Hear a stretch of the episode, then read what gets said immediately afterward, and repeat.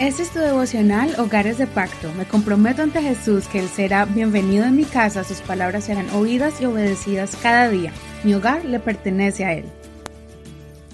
Febrero 9. Más valioso de lo que piensas. Marcos 12, 41. Estando Jesús sentado frente al arca del tesoro, observaba cómo el pueblo echaba dinero en el arca.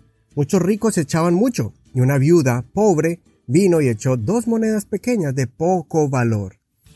Él llamó a sus discípulos y les dijo, De cierto les digo que esta viuda pobre echó más que todos los que echaron en el arca, porque todos han echado de su abundancia, pero esta, de su pobreza, echó todo lo que tenía, todo su sustento. Una acción tan insignificante que tal vez muchos ni cuenta se dieron cuando esta viuda echó una moneda, dos monedas insignificantes en el cofre de las ofrendas del templo en Jerusalén.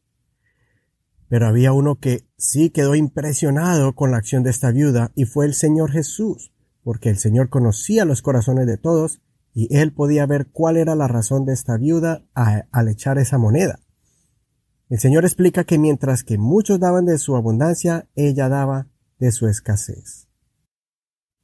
Los demás daban de su abundancia una porción. En cambio ella daba de lo único que tenía y le quedaba. Y el Señor vio el sacrificio que ella estaba haciendo. Esta viuda estaba realmente dando la ofrenda no como obra de caridad, sino como una acción de fe, esperando recibir de Dios su bendición, pues realmente lo estaba entregando todo. El Señor pone en mi corazón en este día para hoy recordarte que no es en vano esos pequeños detalles que haces con tu familia. Nunca vayas a perder el fervor y la alegría que se siente cuando trabajas pensando en ellos, cuando entras a tu casa y ves a tus hijos y a tu familia que tienen un techo bajo su cabeza y vestido gracias a tu esfuerzo. Tal vez no te ganes un premio Nobel o salgas en las noticias por hacer el esfuerzo de mantener tu familia, pero hay alguien que sí lo ve Hermana, cuando empacas el almuerzo a tu esposo y llevas años haciéndolo, créeme que hay un Dios que ve tu corazón y se agrada de cómo tú haces las cosas con cariño, aunque no tengas cámaras que registren tu labor. A ti, joven, tal vez te sientas que no eres parte del grupo popular de la escuela porque no haces o practicas las cosas que están trending, o sea, que están de moda.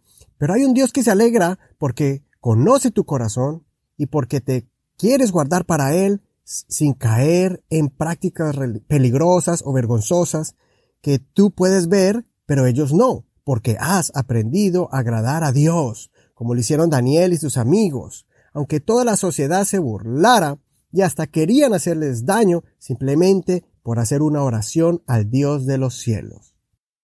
Jesús miró la ofrenda de la viuda y vio que el valor de la moneda ante los ojos de los hombres eran unos insignificantes centavos, pero ante los ojos de Dios esa ofrenda era más valiosa que la de todos los demás, toda la que ellos pusieron en el templo. De la misma forma el Señor sabe el valor de tu vida, aunque la gente alrededor te menosprecie, especialmente porque tu vida es más valiosa que el oro. Consideremos, ¿te has sentido desvalorado últimamente y piensas que no haces cosas grandiosas? ¿Estás haciendo las cosas para agradar al ser humano o para agradar a Dios? Reconoce hoy que el Señor te ve con mucho valor. No olvides leer todo el capítulo completo.